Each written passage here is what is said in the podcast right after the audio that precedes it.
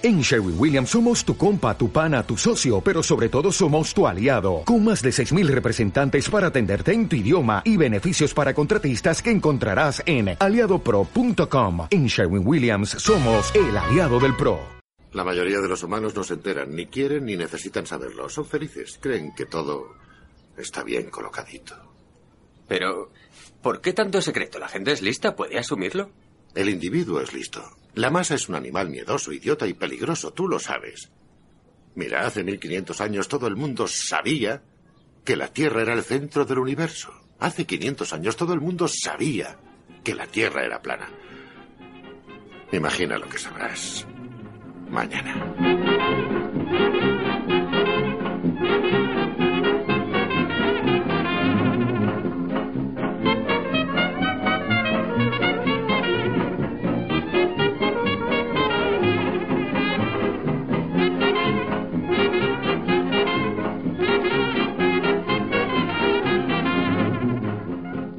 Si te dijera que aquel buen recuerdo que tienes de las vacaciones de tu infancia no es real y las vacaciones no fueron tan buenas como las recuerdas? ¿Y si esa anécdota que siempre cuentas en las cenas familiares realmente no te sucedió a ti? La memoria nos juega malas pasadas y los recuerdos que guardamos en ellas no son inalterables, sino que vamos modificándolos con el paso del tiempo, de forma que ese recuerdo que tenemos de esos momentos poco tienen que ver con lo que realmente sucedió. Es posible que ese hecho que recordamos de forma tan vívida nunca lo hayamos vivido, y sea la unión de historias que otras personas nos han contado. En realidad, es relativamente fácil hacernos creer que las cosas fueron de otra forma, o incluso hacernos recordar algo que no pasó realmente, afectando no solo a nivel personal, sino a comunidades enteras que interiorizan y asumen como verdaderos hechos que nunca existieron.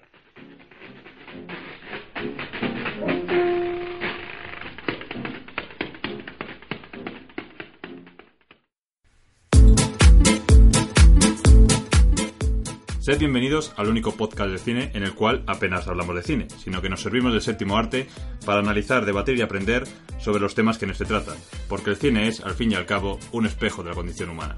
Sed bienvenidos a Charla de Sobremesa.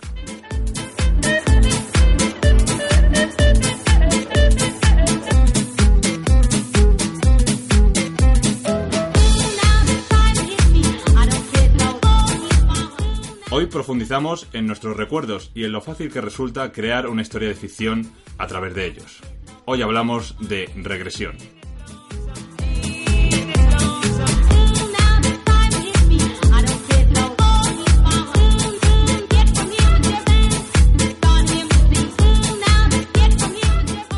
La mesa colocada, los cafés humeantes y las sillas aguardándonos. Esa de allí es la tuya, así que ya sabes, siéntate y debate con nosotros.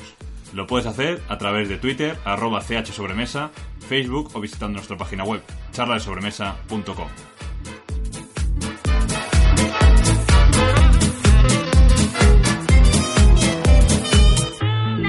Te presento a tus compañeros. Buenas tardes, Juan Luis, bienvenido. Buenas tardes a todos. Ya sabéis que es un placer acompañaros un día más en las charlas. Hoy, Juan Luis, ¿de qué, no- de qué nos vas a hablar? Pues en esta película se retrata, como en todas las películas realmente, muy mal al fenómeno que conocemos como hipnosis. Y vamos a hacer un pequeño repaso de los mitos o las mentiras que nos han contado sobre ellas. Pero bueno, ya lo veremos después. Y también está con nosotros Pablo Alonso. Hola Pablo, ¿qué tal? Buenas tardes. Hola, buenas tardes. Pues me uno al saludo de Juan Luis. Un placer, como siempre, estar aquí compartiendo esta tarde y esta charla. ¿Y tú, Pablo, qué nos traes hoy? Pues hoy vamos a ver, eh, a través de esta película, lo fácil que es crear un sentimiento colectivo en un, en un grupo de personas. A lo largo de este podcast profundizaremos en estos dos temas y en muchos otros, porque también hablaremos de ritos satánicos y sectas satánicas y esa histeria colectiva que se vivió en Estados Unidos en la década de los 80 y 90. Así que sin más dilación, empecemos.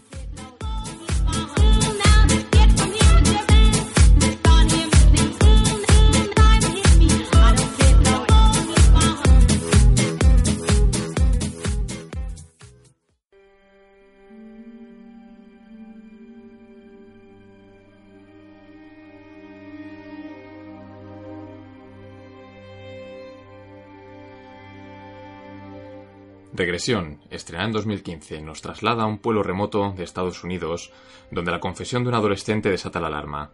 una secta satánica está llevando a cabo rituales que amenazan la vida tranquila de este pueblo.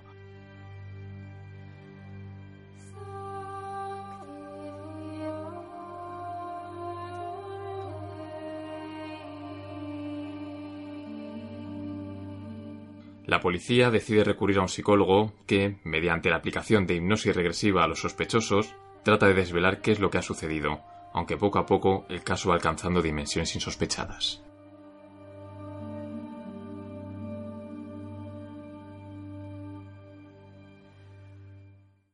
Yo creo que debo confesar, y, bueno, esta palabra no está usada al azar porque los temas que hay en esta película rozan bastante con lo que es la confesión, que esta película, cuando la vi por primera vez, no me llegó a gustar. Me resultó extraño porque el thriller es mi género favorito de películas y los temas que tratan rozan muchísimo con la psicología. Son, me parecen tremendamente interesantes. Si bien es verdad que esta segunda pasada que he hecho por la película me ha parecido bastante más entretenida. No sé qué opináis vosotros.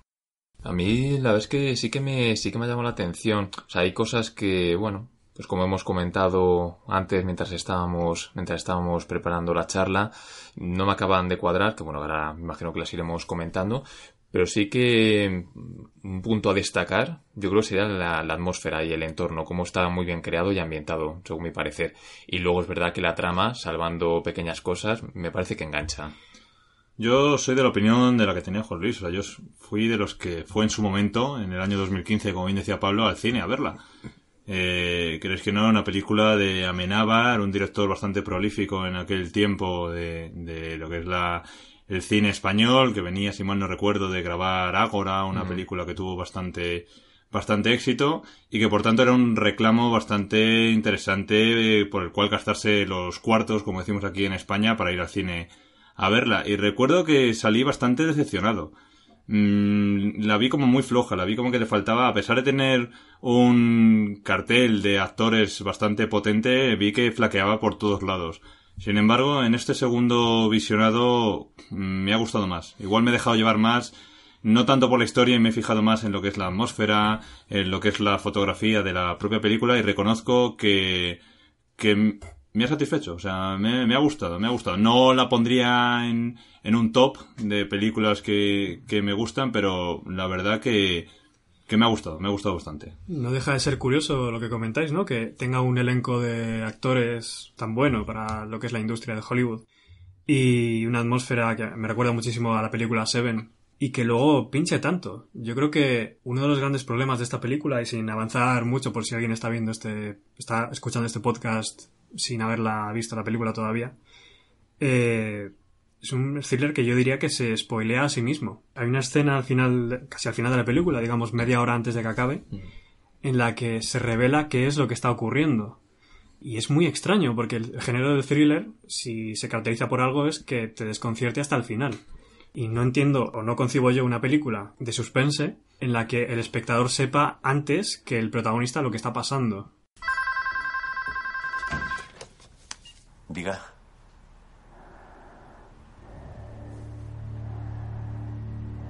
Diga. Escuche, estoy harto. Es verdad que yo en la interpretación que hago esa escena creo, mejor dicho, la intención con la que Amenábar hizo esa escena puede ser otra que no es, no es la de spoilear. Es verdad que, claro, cuando, yo, cuando vi yo la película ya me habéis comentado que había cierta escena en la cual ya se evidenciaba el desenlace. Entonces, de alguna forma ya estaba buscando esa escena. Pero le di otro sentido y es que quizás eh, quería darle cierto dramatismo a la trama en la cual este personaje que, que actúa en esa escena mmm, trata de hacer una acción que no se acaba de atrever a hacer. Yo, sinceramente, creo que lo que peca la película es de que empieza con un planteamiento muy interesante, crea una atmósfera más interesante aún, ¿no? En esa América profunda, esa América eh, beata, donde la religión está en todos lados, pero a la vez oscura, donde parece que siempre está lloviendo. Y de repente, cuando tiene esa atmósfera tan bien creada, eh, como que no sabe qué hacer, entonces acelera, acelera lo que quiere es llegar al final cuanto antes y se deja por el camino muchos temas y muchos personajes, que de hecho luego iremos viendo a lo largo de, de la charla, que pasan de creer que van a tener un protagonismo en la película a ser meros personajes no ya secundarios, sino incluso terciarios que podrías perfectamente borrar. Exactamente, pod- podrías perfectamente borrarlos de la, de la trama y no pasaría absolutamente nada. Hombre, yo creo que el personaje de, de Bruce Kane, el inspector, yo creo que es un personaje bastante potente y bueno, y la actuación yo creo que es muy buena. ¿Verdad? Otros personajes, como comentas Diego, no, bueno, pues bueno, que, que se podrían obviar perfectamente y no pasaría nada, pero yo creo que esa actuación en, en concreto, yo creo que es, es bastante importante para que la película enganche.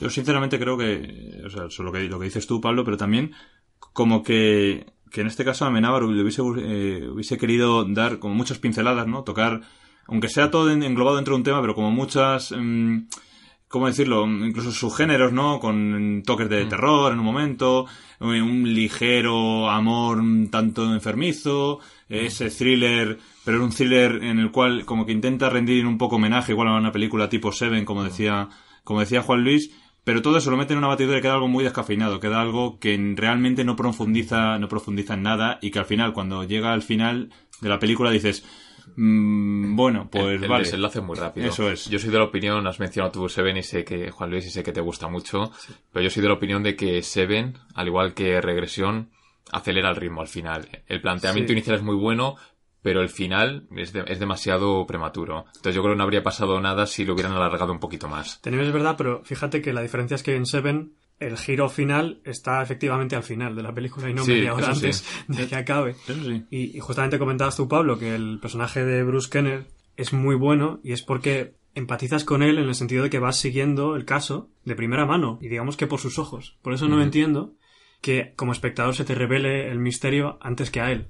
Porque si no, todas las escenas que ocurren después de la revelación, que entiendo que, que quizá Amenábar esa escena la planteaba como una forma de que intentaba ayudar al personaje y demás, pero lo veo muy, no sé, muy flojo, muy confuso, la verdad, no, no me cuadra nada. Incluso también lo que, mira, mm, tomando esa palabra que dices tú de confusión, hay escenas, estoy recordando ahora mismo una escena en la cual eh, al protagonista, a este inspector Bruce, le, le siguen en un coche unas personas que realmente crees que, ¿no? Eh, que te va a hacer parte, partícipe de esa psicosis que está ya viviendo el, el propio agente de policía, pero que es que luego realmente no, no explican, o sea, queda algo así totalmente descafeinado. Cuando se ve quiénes son esas personas no tiene, no tiene ningún sentido. Yo creo que igual eh, Amenábar eh, pues sufrió eso que hace unos años no era tan, tan raro, que era que las películas durasen hora y media o dos horas. Ahora eh, todos sabemos que cualquier película que esté en la cartera de los cines, eh, las dos horas y media te la, vamos, eh, duran como mínimo.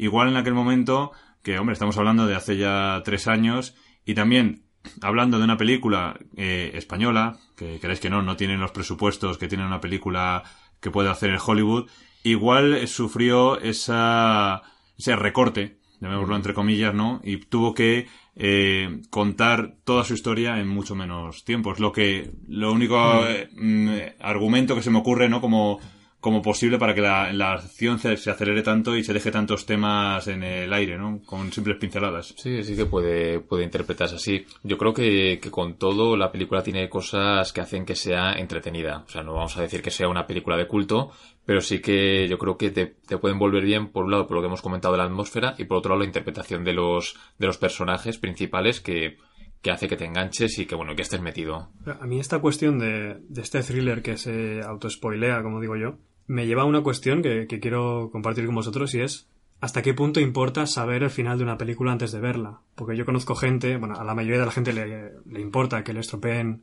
entre comillas, la historia contándole el final o, o los giros que haya, pero hay otra gente que no.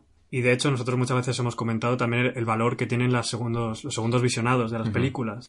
Entonces, ¿hasta qué punto pensáis que, que es importante que te puedan arruinar, entre comillas? Yo es que creo que hay distintas formas, en el cine como en la lectura, etcétera, hay distintas formas de, de consumir, por decir de alguna forma, o de disfrutar el, el cine, los libros, etcétera. Se puede ver o bien por el propio desarrollo de la historia, es decir, por saber la sucesión de acontecimientos, o por ver cómo esas escenas se van ligando entre sí, cómo van formando determinada, determinada atmósfera. Si tú lo ves con la intención única de ver cómo se desarrolla la historia y llegar a un- desde un principio hasta un final, obviamente tendrá importancia, porque lo que tú quieres es saber qué es lo que va a pasar, qué es el desenlace. Si lo ves por el mero placer del disfrute, de ver cómo los personajes van evolucionando, si están bien construidos, o cómo la atmósfera va siendo coherente con lo que estás viendo, entonces yo creo que igual no importa tanto. Yo además aquí, me, juntando las dos cosas que deciros los dos, eh, yo me, me nombro defensor de los segundos visionados, porque en un primer visionado, como bien decías Pablo, igual lo que tú pretendes es conocer la historia, no, no profundizas tanto en esos personajes o en esas Sí, que atmósferas. te, que te sorprendan, ¿no? De alguna Mm, forma. Claro, tú quieres conocer la historia. La historia, eh, principio, ese ¿no? Eh, inicio, nudo y desenlace. Y no te fijas tanto en esos detalles que te crean eh, que esa historia se, se produzca ¿no? en una atmósfera determinada o esa propia actuación de los, de los actores.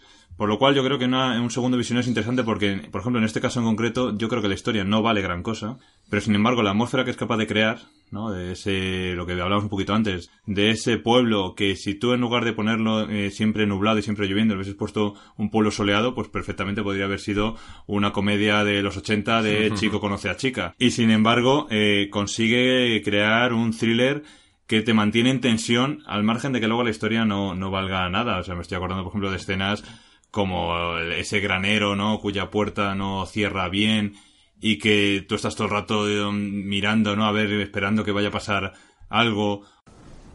Daisy.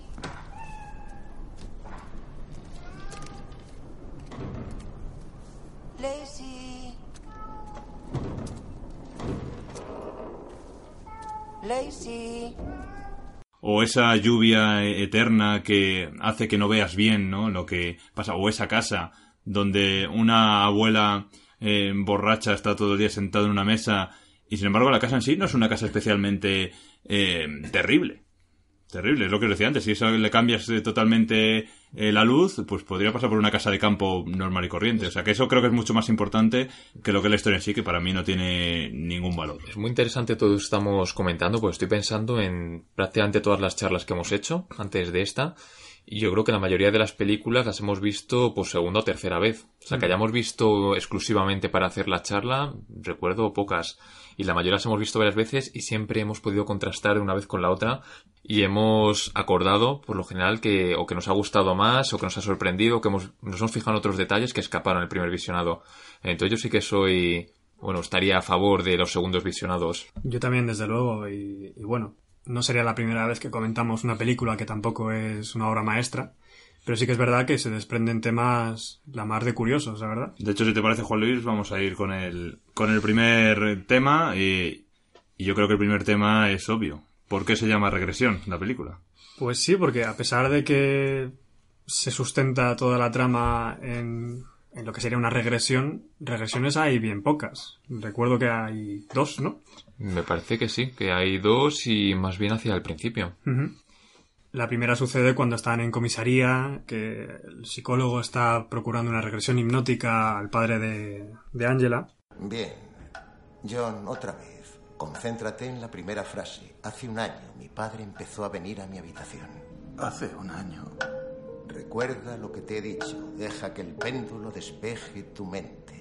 Y realmente lo que vemos en esta escena es lo que podemos ver en cualquier película que use la hipnosis como hilo conductor, que lo hace mal. Y no, realmente no le culpo a Menábar, no me extraña que lo utilice de esta forma, porque eh, digamos que en la sociedad hay una visión de que la hipnosis es casi similar a la magia, es casi lo mismo. Lo podemos ver, por ejemplo, en las típicas actuaciones de cualquier teatro en el que un mentalista o hipnotista saca a gente del público y les hace hacer la gallina o el perrito y tranquilamente así echan la tarde, ¿no? De hecho, creo que Juan Luis en tu próximo canal de YouTube vas a sacar un vídeo hablando de ello, ¿no? Inicio de espacio publicitario. Eh, sí, pues eh, tengo un canal de YouTube que trata temas de psicología y justamente el primer vídeo va sobre la hipnosis, así que si queréis pasar, se llama Sigmund, como Sigmund pero con una P al principio. Y nada, allí os espero. Pues estaremos muy pendientes de la publicación de ese vídeo y lo seguiremos con mucho entusiasmo. Bueno, como decía, tenemos esa imagen del hipnotista como una especie de mago que todo lo puede y que es capaz de, de doblegar la voluntad de, un- de la gente sin que la otra persona pueda hacer nada, ¿no? Yo me pregunto si esta gente, ¿por qué no son superhéroes o por qué no están trabajando para los servicios secretos de alguna agencia igual lo están. Igual lo están. Igual están. Igual lo están. Trabajando codo con codo con los reptilianos, eso no lo descartes nunca. Bueno, en ese caso poco tengo que decir yo ya.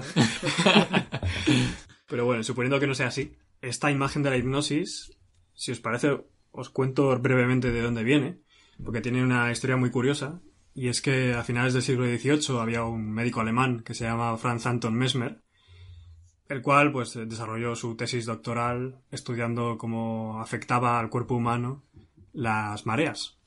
Porque él era seguidor de una doctrina que se llevaba practicando un tiempo, que era el magnetismo animal, que se basaba en que todos tenemos unos fluidos magnéticos que puedes ir modificando y se supone que el buen doctor que sepa mane- manejar esos fluidos puede curar las enfermedades, sobre todo las enfermedades mentales. Y entiendo que fue un éxito. Me recuerda un poquito a cuando en la medicina se usaba este tema de los humores, ¿no? Y de la bilis y de tal. Sí, que durante mucho tiempo estuvo en boga, claro. Parece como algo ya medieval y sin embargo estamos hablando de siglo XVIII, ¿no, Juan Luis? Exactamente, y este señor, eh, como digo, era alemán y se mudó a Francia a llevar a cabo sus, sus actos de magia y digamos que triunfó muchísimo, sobre todo entre la, aristocracia. Le fue muy bien, eh, siempre llenaba las, entre comillas, consultas, porque lo que hacía era eh, juntar a, la gente alrededor de un cubo lleno de agua con, con limaduras de hierro, en teoría para magnetizar, y entraba muy majestuoso él con sus túnicas de mago y pues él hacía sus pases mágicos, tocamientos. Espero que no fuesen impuros. Eso nunca se sabe, eso, eso no quedó registrado. Quedarán los salones, ¿no? De alta aristocracia francesa. En principio lo que él hacía era tocar la zona que estaba eh, molesta a la persona, que quería sanar, pues si te dolía un hombro, pues tocaba el hombro. Si te dolían otras cosas, pues bueno, ahí, ahí queda, ¿no? La historia. Y como digo, el tipo lo, vamos, fue un total éxito hasta el punto en el que, como os digo, trataba sobre todo a la aristocracia, pero los pobres, la gente que no, no era pudiente, se agolpaban en la puerta de las consultas diciendo que, que claro que solo trataban a la aristocracia y hay escritos en los que Mesmer salía, magnetizaba árboles, porque también se podían magnetizar eh, objetos y otro tipo de seres vivos. Perdona, Luis, ¿podemos estar hablando que de ahí vienen los imanes que ponemos en las neveras?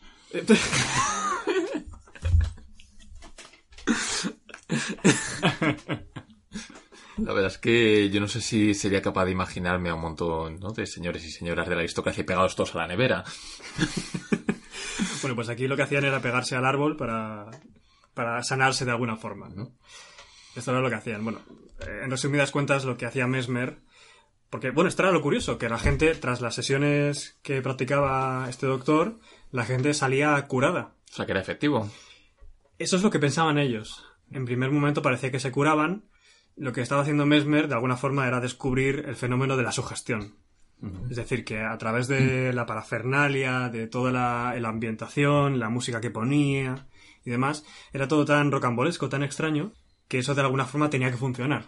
Y la gente, pues, salía, salía encantada de estas sesiones. Pero realmente lo que estaba haciendo era, de alguna forma, timar a la gente. Me recuerda un poco al- a lo que pasó hace, creo que fue en los años 90, que se le dieron unas pulseras, en teoría, magnéticas, y recientemente, en 2010, Dos mil y pico, sí. Sí, salieron las, las Power Balance, ¿no? Que son las pulseras que, que valían como 40 euros. Míticas, que Las llevaban, más baratas. que llevaban todas las personas como borregos. Me acuerdo que incluso algunos llevaban dos y tres, ¿no? Porque era como que canalizaban el flujo magnético ¿no? del cuerpo lo, o algo que, así. lo que hace una buena publicidad puede hacer mucho. Sí, porque de hecho, según recuerdo, ¿no, Juan Luis? Y corrígeme si me equivoco, eh, estaban promocionadas por gente famosa, eh, no solamente de aquí, sino, bueno, surgió creo en Estados Unidos, ¿no? Y con mucho apoyo por parte de eh, famosos de allí.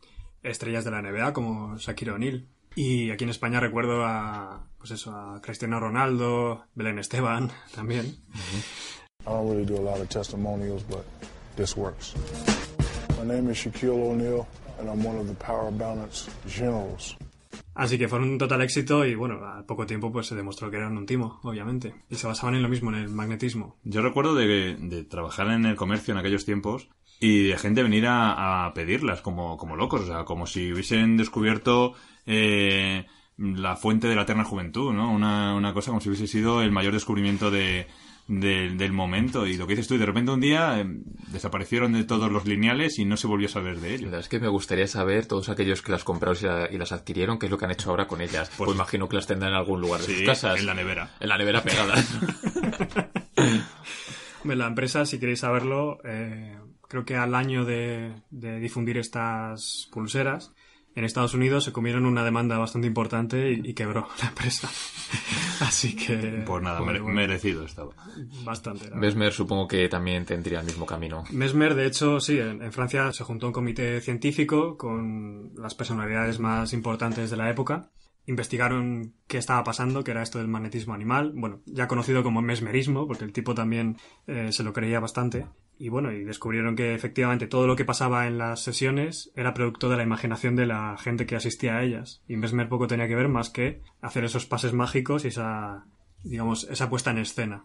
Y le acabaron echando de- del ámbito académico, digamos. Pero aún así, fíjate la influencia que tuvo, que corregidme, pero creo que en inglés hipnosis se dice mesmerize. O sea que incluso siendo un charlatán, ha conseguido que su nombre pase a la historia y nombre eh, un término, ¿no? Como, como el de la hipnosis. No solo eso, sino que ha creado o consiguió crear una técnica o- y un concepto que todavía en nuestros días y que vemos reflejada en la película sigue vigente. Claro, y es que del, del hipnotismo arrastramos un montón de creencias de esta época.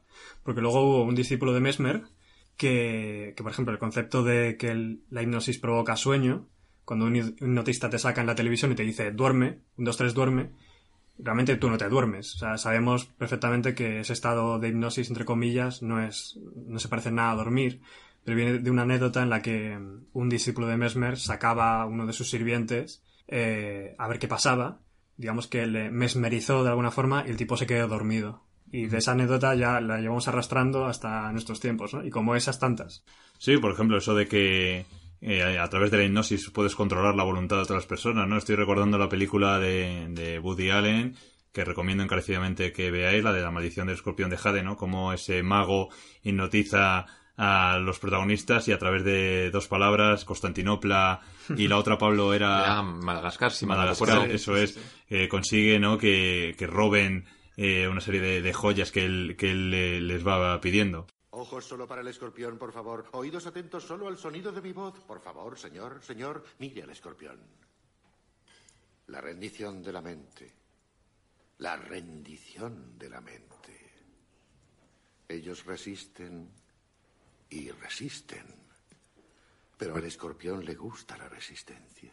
Esto demuestra una vez más el, poder que tiene los, la deformación cultural, ¿no? Que se da determinados conceptos a lo largo del tiempo, ¿no? Histórico. Y que, y que puede llegar a crear determinados conceptos y determinadas formas de, bueno, pues de relaciones y de vida y etcétera. Pero, ¿qué hay de realidad en eso, Juan Luis? Pero no deja de ser un poco lo que vas a comentar después, que es una ficción colectiva. O sea, que todo el mundo empieza a creer algo Ujú. y efectivamente pasa a ser de alguna forma la realidad. Eh, bueno, de esos casos hay muchísimos. Está el caso de que me viene a la cabeza de Sirhan Sirhan, que es el, el asesino de Robert Kennedy, el hermano menor de John Fitzgerald Kennedy. Los Kennedy lo pasaron muy mal, ¿eh? O sea, Sí, lo Kennedy fue una familia que la verdad que la desgracia llamó a su puerta y se quedó. Pues sí, sí, sí. Era el típico que viene en el salón y decían, a ver si se vaya, este, este como el típico tío, ¿no? Que llega un día y se queda ahí toda la vida. Pues, pues la desgracia se quedó en la familia Kennedy también. Tiempo. Y esta persona, Sirhan Sirhan, bueno, más bien, más que él, eh, fue su abogado, alegó que, pues, que había sido raptado por una sociedad secreta que era parte de la CIA, que operaba en la época, que era el MK Ultra, que bueno, sin extenderme demasiado, lo que hacían eran experimentos con la mente, usando drogas y distintas técnicas, entre ellas la hipnosis, ¿no? Entonces, el abogado intentó, digamos, defender a su cliente utilizando esta historia, ¿no? Pero ahora mismo sabemos que todo lo que hace la gente bajo hipnosis es porque la gente quiere hacerlo. Sucede un fenómeno bastante curioso y es que en hipnosis, si a ti te sugieren, mediante unas técnicas sugestivas, que tú puedes levantar el brazo, tú lo empiezas a levantar, digamos, sin darte cuenta. O sea, lo haces de una forma automática, pero tú lo estás haciendo voluntariamente. Si no quieres hacer eso, puedes coger y, y- e irte, ¿no? O sea, siempre hay un poco de, de mito en esto de... Claro, est- estoy pensando en lo que has comentado antes de la típica persona que bajo hipnosis empieza a imitar una gallina, por ejemplo, o empieza a hacer el ridículo. Claro. ¿no? Que, que se supone que está bajo el influjo de la hipnosis, pero realmente es una cuestión voluntaria como estás comentando. ¿No podría ser que esa persona de repente se ve desinhibida? Es decir, eh, esas presiones que hacen que sea comedido de repente, al, al haber algo que de alguna forma le obliga, ya, ya se siente desinhibido y ya puede comportarse como tal. Tienes sin, una, sin que una sufra la censura social. Claro, es una coartada. Claro. realmente una excusa. De Pero- hecho, lo, lo que suele, perdona, lo que suele suceder muchas veces en los espectáculos de hipnosis es que el hipnotista hace una selección previa de la gente que es más extrovertida y por tanto sabe que una vez los elija van a ser cómplices de lo que está pasando en el escenario, pero poco tiene de magia. O sea, podemos hablar como esto de mago, ¿no? Que siempre busca una persona entre el público que casualmente es su ayudante, ¿no? Y que eh, desaparece o hace lo que sea y siempre eh, ve todo, ¿no? Lo que el mago quiere que vea y luego, claro, cuando eh, ya te enteras de que realmente es parte de- del equipo, ¿no? Que acompaña a ese mago y que, y que participa en sus trucos. Claro, y, y de hecho vemos que esto también aparece en la película de regresión. Qué casualidad que aquellos personajes que son que se dejan sugestionar son aquellos que son más proclives a ellos. Es decir, tenemos a- al padre, ¿no? De de Ángela que, que él lo que dice es que tiene que haber hecho algo mal porque su hija no puede mentir. Es, es tu hija la que ha escrito esto. ¿Te, te das cuenta? Yo... Es su letra. Además, tú mismo dijiste que tu hija nunca miente. No, jamás mentiría. Ella nunca me mentiría. Pues debe de estar mintiendo, porque si no lo recuerdas, No, entonces está eso- mintiendo. Oh, Dios, Dios, no, por favor. Es decir, que él ya está condicionado por, por la idea que tiene sobre su hija. Entonces, de alguna forma, eh, ya está predispuesto a creerse aquello que, que le van a trasladar. Exactamente, es una voluntad de creer y al final de la película vuelve a pasar, que aun dándole la realidad de lo que está pasando, él elige asumir la versión que a él, él le conviene para estar más tranquilo con su conciencia. He hablado con el fiscal. Y escucha, van a intentar que te declares culpable de los abusos, pero no lo hagas porque no tienen caso. Tantos años bebiendo, destruyéndome a mí mismo y sin ocuparme de mi familia. Tienes que dejar de castigarte. Todo este odio ahora es por mi culpa. Yo la he convertido en esto. Vamos, que por lo tanto podemos ir tranquilos a un espectáculo de hipnosis que no nos van a hacer atracadores, ni asesinos en potencia, ni hacer la gallina no por todo el escenario sin que nosotros Yo queramos. diría que aprovechéis y, y subáis a hacer el- la locura máxima y... Con lo cual, si me paseo desnudo por el escenario, estaré cubierto, no tendré la Podría cortada. decir de que es la hipnosis. Exactamente. Pero estoy pensando en. Recuerdo un libro de, de Kafka, El proceso, ¿no? Viendo un poco cómo la sugestión puede llevar a, a crear o, o hacerte creer que has hecho determinadas cosas. Estoy recordando ese, ese, libro, ese libro en el cual el personaje, kafkiano como no, eh, se le acusa de un crimen que él no, no sabe, ¿no? Viendo un poco, eh, o estableciendo un símil con esta película.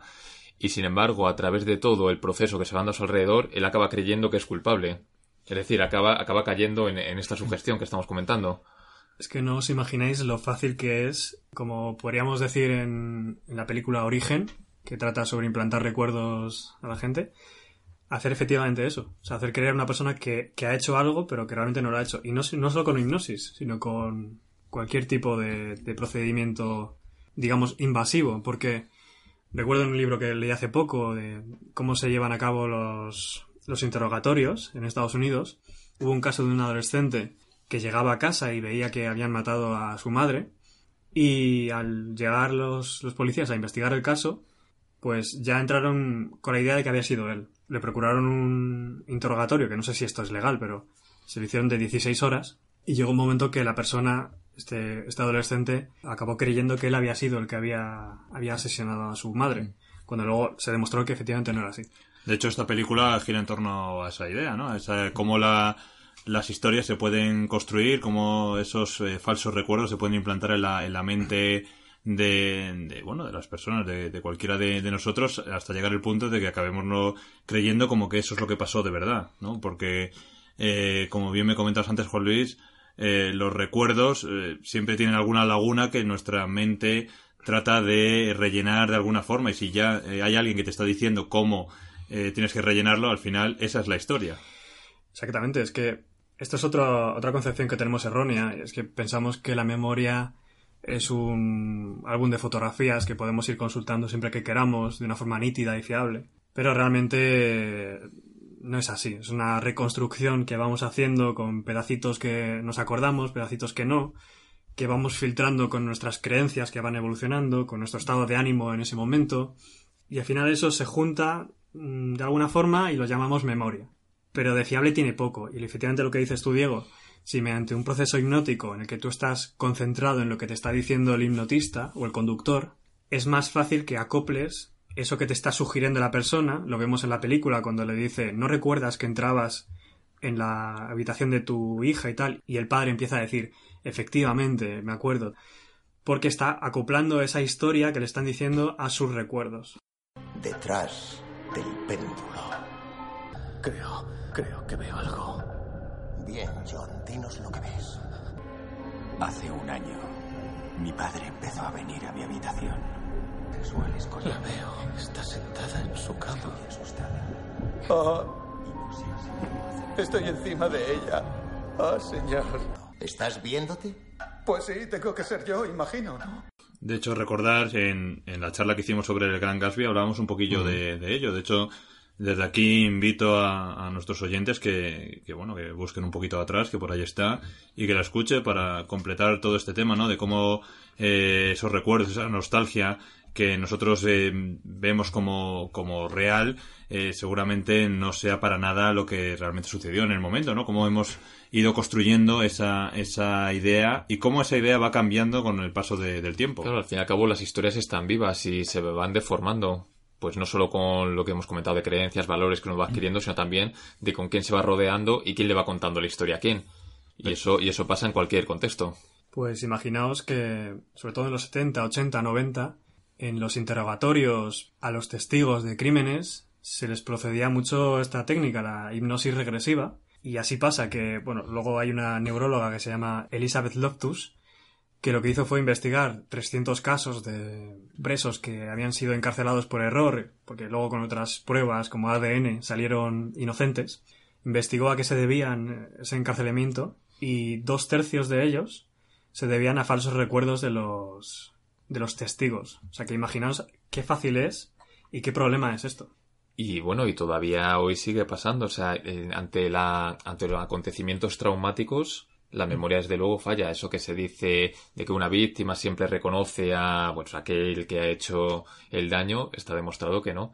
Que es que en, un en ese momento precisamente la atención no se centra, sino que tiende, tiende a, bueno, pues a establecer modificaciones, a confundirse, y eso lleva muchas veces a que haya errores en este tipo de procesos Y sobre todo fíjate que cuando estos acontecimientos se mediatizan tanto, sobre todo con los, los medios de comunicación que tenemos hoy día, en los que la víctima y los criminales o supuestos criminales son el centro de todos los telediarios del día, esa imagen global que se está creando, esa historia global de cómo se supone que ha acontecido, también afecta a la víctima y puede que empiece a asumir ciertas historias que no sean reales. Creo que si algo nos enseña también esta película de alguna forma es que nos tenemos que basar muy bien en las pruebas que hay más que en los testimonios, porque los testimonios pueden fallar.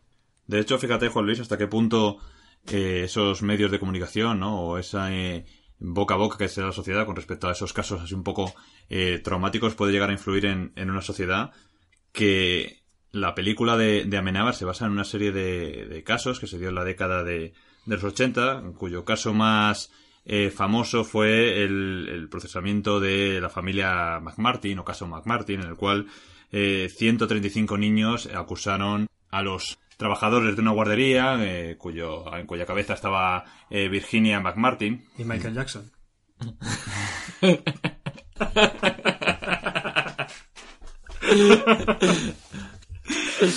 Michael Jackson, Juan Luis, no sé si estaba presente en aquella, en aquellos casos, aunque la verdad que un poco eh, satánico eh, con, tenía con las teorías que hay de Michael Jackson, que, que en realidad no murió, que está en una, en una isla ahí con Hitler y, y con Elvis Presley. Y con Jesús ¿Quién Gil. sabe? ¿Quién, quién sabe?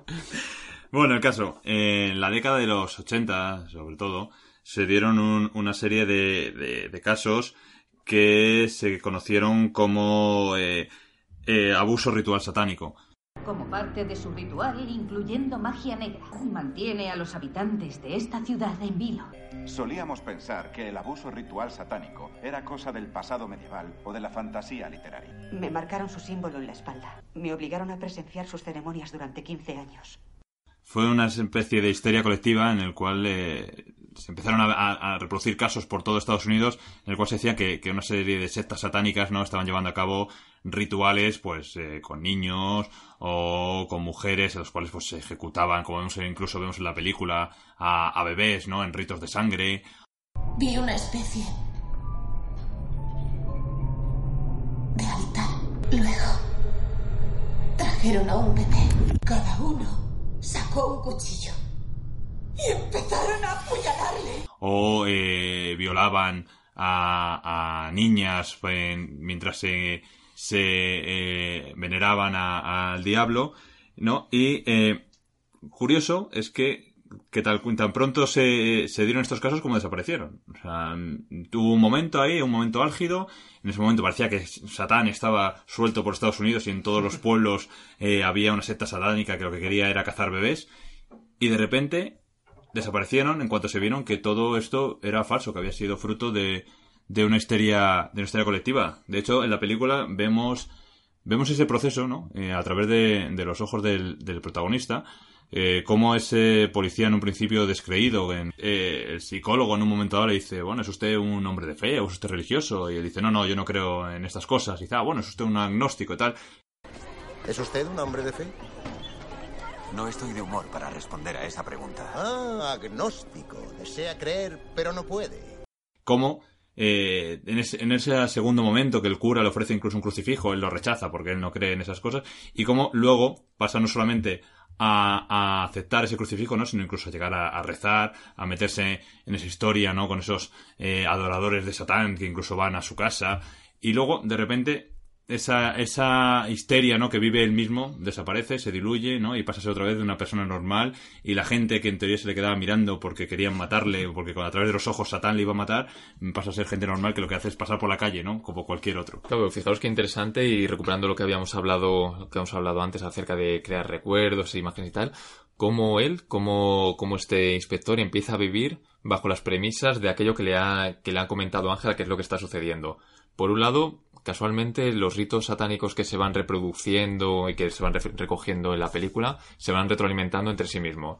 En un lado dice que, que comen niños, por ejemplo, pero en el otro decía que en cambio los violaban. Y de repente ese que se comían niños se une a lo otro y se deforma la historia y Bruce empieza a vivir en base a ellos. Con lo cual, aquellas imágenes que empieza a ver son justamente las que ha visto antes que, que se reproducían en todos los, los rituales que estaba viendo en, bueno, pues en los distintos pueblos. De hecho, si quieres, Pablo, antes de seguir, vamos a definir un poco, ¿no? qué es esto de una secta satánica, que nos hemos lanzado ahí a hablar de ellos. Igual hay gente que, que bueno, aunque creo que el nombre ya lo dice, puede haber gente que no, no sepa qué, Pues qué a, es. a mí me viene bien porque si me tengo que fiar de la película es como meter todas las cosas desagradables y, y que nos parecen inasumibles en una sociedad, como comer bebés.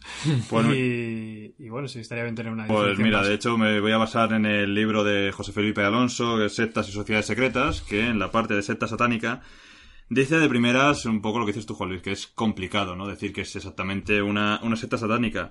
Eh, y luego lo define, ¿no? Como ese conjunto de gente que adora una mezcla de ciencia, semiciencia, ocultismo y prácticas un, un tanto oscuras, ¿no?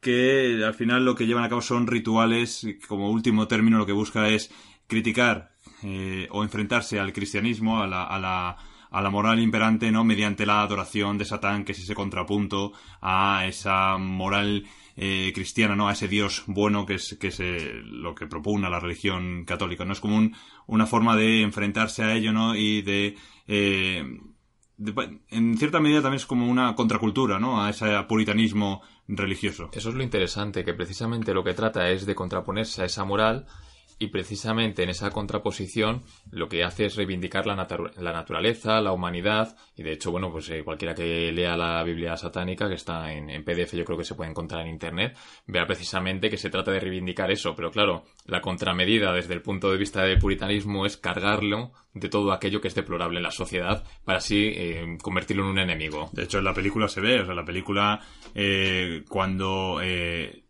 Bruce va por el granero, ¿no? Que la está re- eh, relatando Ángela lo que se hacía, ¿no? En ese granero, ese ritual satánico en el cual dice, pues había gente fornicando eh, por en cualquier lado y había eh, gente bebiendo sangre y el, ya como último término en el altar, que es la parte que todo el mundo ve, como cuando tú entras en una iglesia, o sea, donde se, se centra toda la, la atención es en el altar, ¿no? Pues en ese altar hay una serie de personas que no solo que tienen a un niño al cual acuchillan y luego se comen, ¿no? Es como verlo como el- la personificación de- del mal, precisamente porque choca con ese puritanismo en el cual mm, Dios es amor, ¿no? Y todo lo que no sea Dios, pues es malo. Pues lo que precisamente este tipo de, bueno, de sectas o de sociedades secretas lo que pretendían era contraponerse a esa moral, a esa moral de, de rebaño, se podría, se podría decir. Y claro, como eso no gustó, pues había que buscar alguna forma de, de confrontarlo.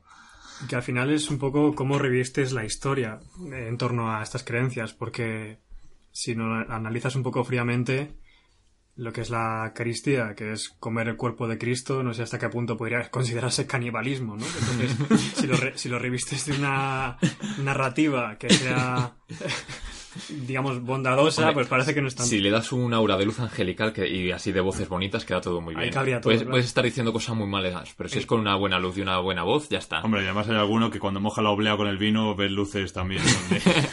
En cambio, lo que llama ahí fornicar, que es simplemente tener sexo y que es lo más natural del mundo y que por eso estamos aquí, eh, se reviste de algo malévolo y maligno y satánico. Pero fíjate en el detalle que a mí me hace mucha gracia de cómo eh, el cura, ¿no? que también está bastante presente en la, en la película, que es ese eh, padre, mientras el padre real está en la cárcel, es como ese, ese padre adoptivo que cuida de de Ángela.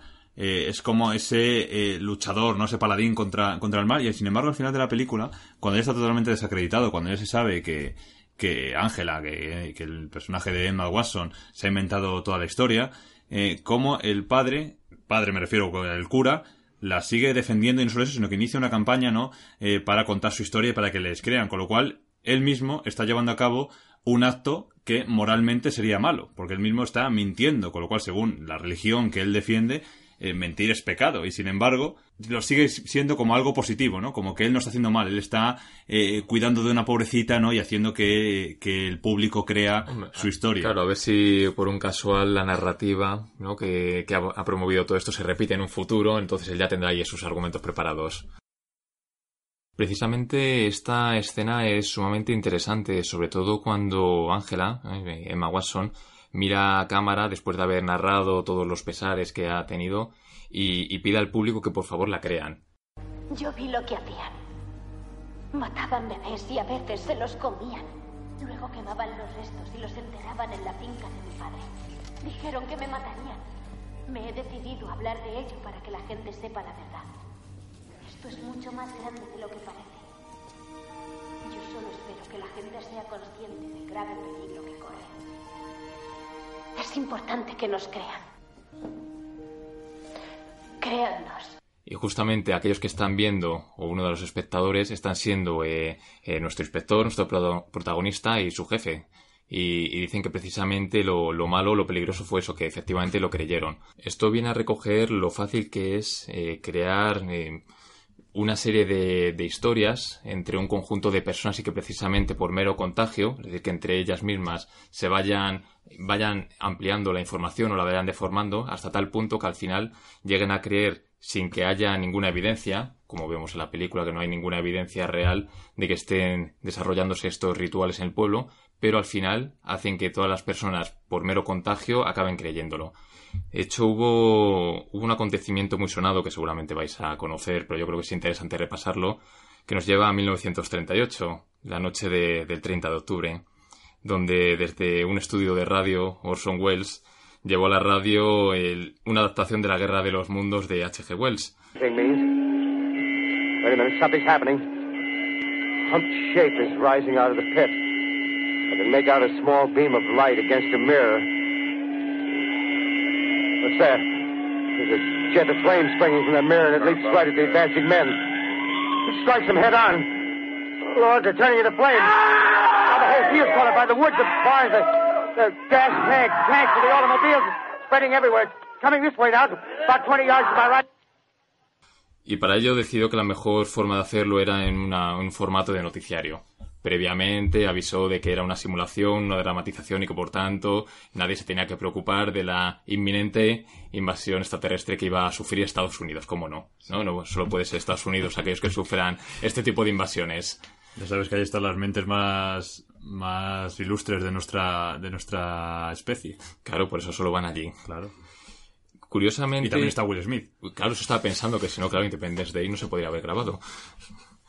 Curiosamente, a pesar de haber avisado en varias ocasiones que se trataba de una dramatización, la respuesta ciudadana no se hizo, no se hizo esperar y el pánico cundió en la ciudad de Nueva York, donde las líneas de los diversos medios de comunicación, de las comisarías de policía, se colapsaron, eh, todos pidiendo más información, solicitando ayuda, etcétera, acerca de, de esto, porque no sabían qué es lo que había pasado.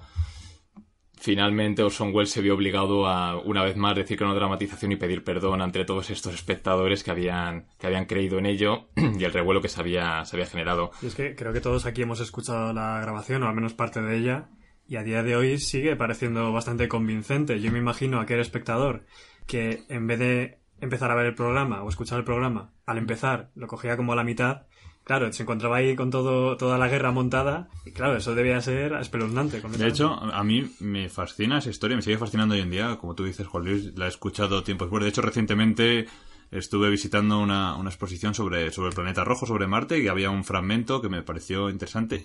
Pero lo más curioso es que aparte de la historia, se creó, como bien decías tú, Pablo, otra historia. O sea, esa, esa histeria colectiva llevó a que la gente dijese por todo el país pues que se había, había habido gente que se había suicidado, que había habido gente que había muerto atropellada, que había habido gente que había sido incluso absorbida, ¿no? Por esos extraterrestres y que le estaban practicando la sonda anal, que no sé por qué es lo que primero que hacen los extraterrestres, ¿no?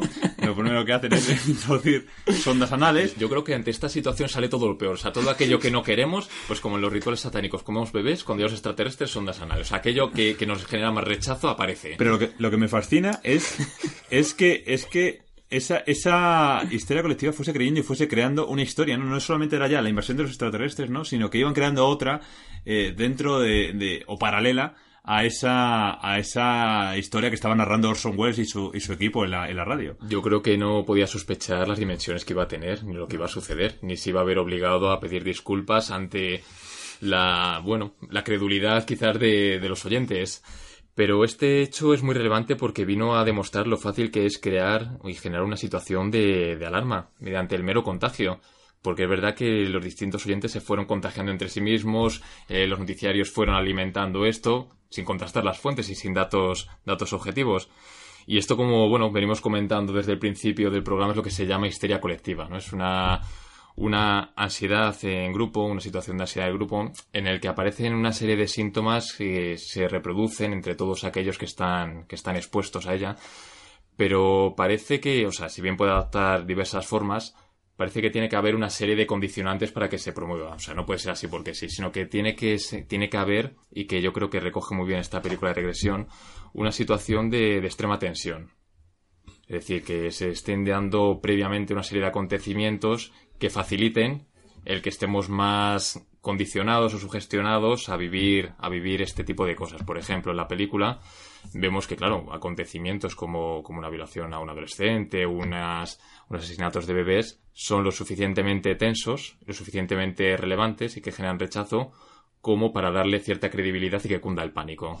Y también es muy interesante que las historias que se generan en torno a, la histeria colectiva a veces tienen que ver con hechos paranormales o misticismo, cosas así que digamos que la sociedad es suficientemente crédula para, para conocerlo, pero como se nos escapa a nuestro conocimiento cotidiano, digamos que nos atrapan de alguna manera. Me viene a la cabeza eh, pues una historia también muy conocida que fueron los juicios por brujería de Salem.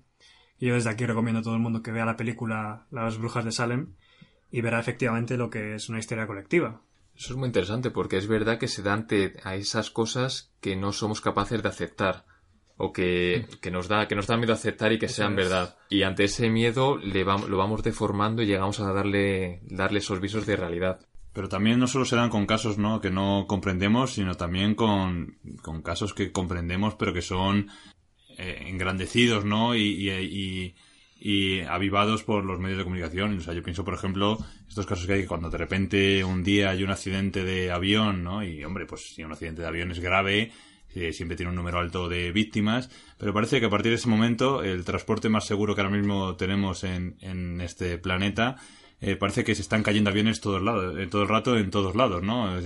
yo recuerdo, no sé si acordaréis, hace, hombre, ya un tiempo, cuando hubo este accidente de un avión de Spanair. En 2006 me parece. Que sí, por ahí, que me acuerdo que la semana siguiente eh, eran todo fallos mecánicos los aviones. Eh, era todo un avión ha tenido que parar porque eh, tenía una rueda pinchada. Otro avión ha tenido que parar porque la bandeja del pasajero de la 25D no se bajaba. otro avión ha tenido que parar porque el queso que han servido estaba caducado, ¿no? Entonces parecía que había que todos los aviones tenían problemas, ¿no? Y que allá donde donde si tú cogías un avión era una sentencia prácticamente de muerte. O, por ejemplo, más recientemente también lo veo mucho en los casos de, terrorismo. Vivimos esa histeria, ¿no? De cómo eh, hay un acto terrorista, que es un acto terrible, y cómo de repente parece que es que hasta en un pueblo perdido ¿no? de la sierra de, de España, con 50 habitantes, va a venir un comando terrorista ¿no? y, va, y va a armar un, un atentado de dimensiones épicas. Cuando curiosamente después de un atentado terrorista, diría que es uno de los momentos más seguros porque es cuando se movilizan todas las fuerzas de seguridad para que no vuelva a pasar absolutamente nada durante unos días y con los aviones igual, cuando sucede un accidente, estoy seguro de que hay unas revisiones exhaustivas en los siguientes días en todas las compañías de aerolíneas. Claro, también hay que resaltar aquí la relevancia que tienen los medios de comunicación en cuanto a agentes sociales que encima como cada vez van estando más desarrollados y van llegando a más población, contribuyen a que se construya antes esa histeria colectiva. Porque si bien, pues con la historia que hemos comentado antes de, de Orson Welles, pues llegó a un público reducido. Se quedó en unas determinadas zonas, pero hoy en día habría llegado a todo el planeta.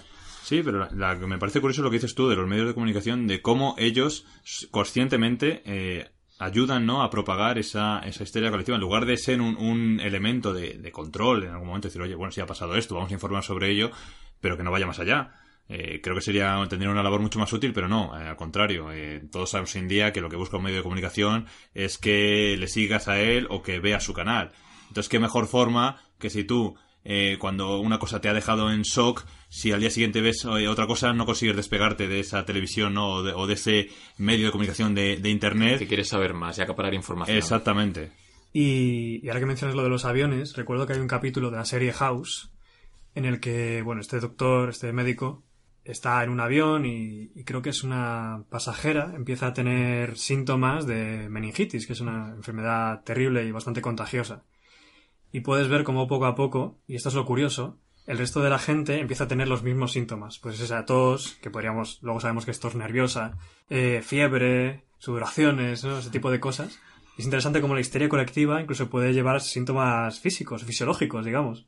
Obviamente luego al final del capítulo se ve que simplemente es una invención de una persona. Claro, es que parece que la histeria colectiva está ligado a, a cuestiones psicológicas y de creencias y construcción de, de historias, pero también se nota a nivel fisiológico, llegando a adoptar pues eh, síntomas de enfermedades, por ejemplo, entre otras cosas.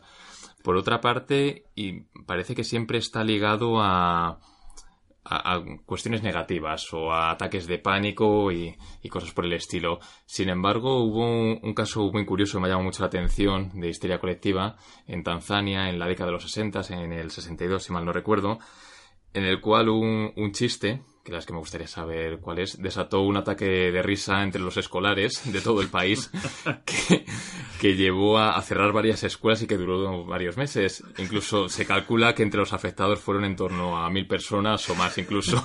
Eso me recuerda a ese sketch de la Monty Python en el cual ideaban sí. el mejor chiste de la historia como elemento de, de guerra. Para, para, vencer a los alemanes, de ¿no? Hecho, sí. que... recuerdo que además como que se lo dividían en, en partes, cada uno decía una parte porque si si escuchaban el chiste completo caía en presa, ¿no? De ese ataque de, como, como de risa. El, como el creador que murió de, de risa.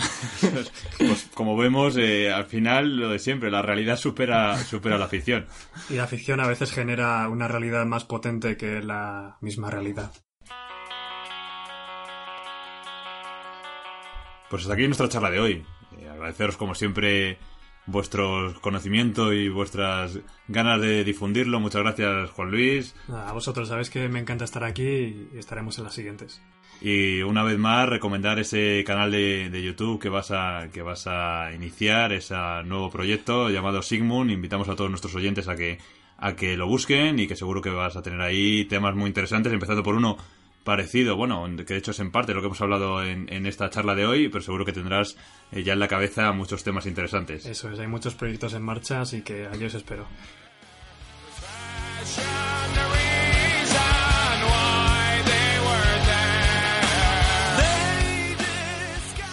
Y también muchas gracias a ti, Pablo, por esa fuente de, de saber que eres, ¿no? Y que, y que transmites en cada una de nuestras charlas. Bueno, muchas gracias. Espero que la histeria colectiva de charlas de sobremesa se siga extendiendo y que cada vez sea más gente la que se acerca a este espacio. Eso es, aquí sois bienvenidos todos.